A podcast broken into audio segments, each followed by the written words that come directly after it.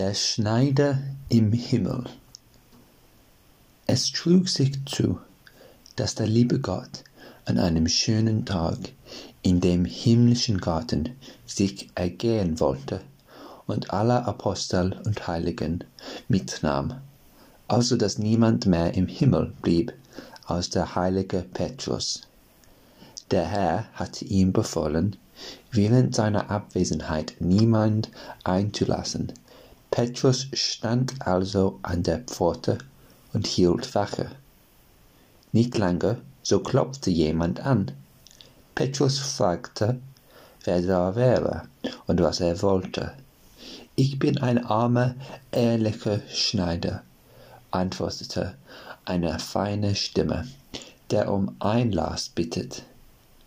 Ja, ehrlich, sagte Petrus, wie der Dieb am Galgen, du hast lange Finger gemacht und den Leuten das Tuch abgezwickt.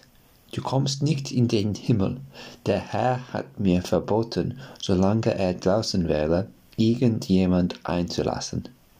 Seid doch barmherzig, rief der Schneider.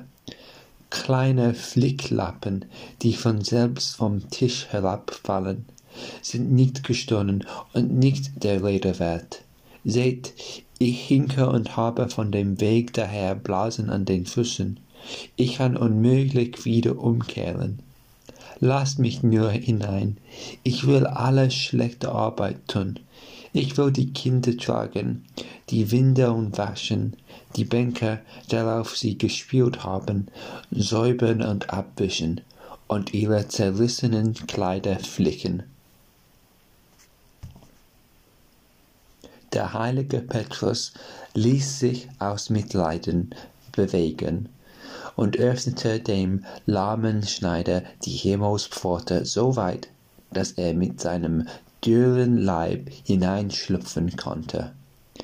Er musste sich in einen Winkel hinter die Türe setzen und sollte sich da still und ruhig verhalten, damit ihn der Herr, wenn er zurückkäme, nicht bemerkte und zornig würde.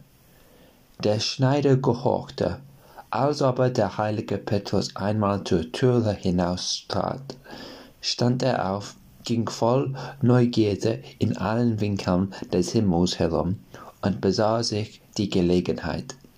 Endlich kam er zu einem Platz.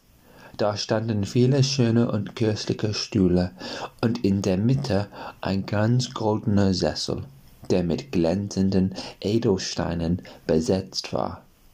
Er war auch viel höher als die übrigen Stühle, und ein goldener Fußschemel stand davor. Es war aber der Sessel, auf welchem der Herr saß, wenn er daheim war, und von welchem er alles sehen konnte, was auf Erden geschah. Der Schneider stand still und sah den Sessel eine gute Weile an, denn er gefiel ihm besser als alle andere. Endlich konnte er den Vorwitz nicht bezähmen, stieg hinauf und setzte sich in den Sessel.